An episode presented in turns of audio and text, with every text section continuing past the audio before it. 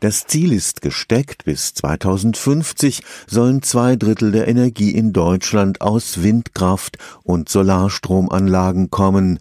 Da ist schon viel passiert, überall drehen sich Windräder im Land, zu Hunderttausenden arbeiten Photovoltaikanlagen auf den Dächern.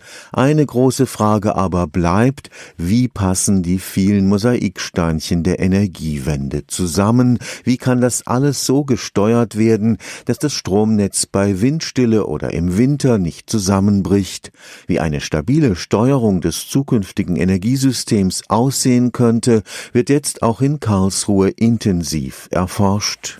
10 Millionen Euro stehen für diese Aufgabe bis 2019 zur Verfügung. Sie erfordert ein radikal anderes, ein weitgehend dezentrales Steuerungskonzept.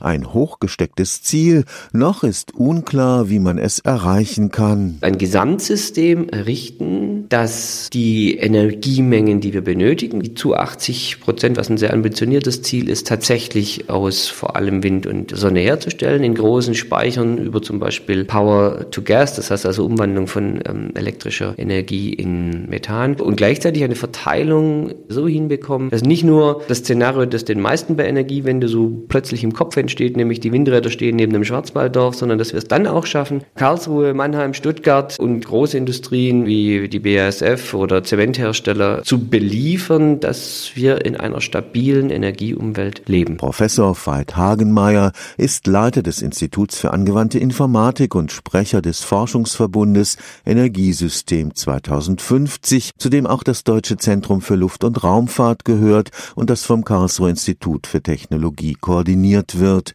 Die Wissenschaftler werden sich auch mit der Frage beschäftigen müssen, wie die Strommärkte der Zukunft aussehen werden. Eine große Frage ist zum Beispiel, ob die Kombination aus hauseigener Photovoltaik auf dem Dach und einem Batteriespeicher im Keller, ob die grundlegend aufgrund des Eigenbedarfs die gesamte Situation so verändert, dass Märkte grundsätzlich ganz anders gestaltet und gedacht werden müssen. Wir haben ja die Netze, die Übertragung von der Energie selbst getrennt aufgrund eines europäischen Gesetzes. Ob das in Zukunft unter dem Szenario von 80 Prozent erneuerbaren Energien so haltbar ist, ist eine große Frage. Nach Überzeugung von Professor Hagenmeier ist für das Gelingen der Energiewende auch ein Umdenken in der Gesellschaft notwendig. Wir gehen immer so davon aus, dass Energie da ist. Das haben wir in den letzten 50 Jahren gelernt. Aber als ich noch Kind war, gab es auch schon mal Stromausfälle und man wusste, wie man damit umgeht. Ich glaube, so eine Achtsamkeit für jeden Einzelnen zu begreifen, selbst wenn das Handy lädt, ja, dass irgendwoher der Strom kommen muss und was es bedeuten würde, wenn er nicht da wäre. Diese Zusammenhänge, die sind nun mal nicht einfach, aber die sind wichtig, dass wir da unideologisch und unaufgeregt uns über das, was wir in Zukunft als Gesellschaft wollen, unterhalten könnten. Das wäre meine Vision. Stefan Fuchs, Karlsruher Institut für Technologie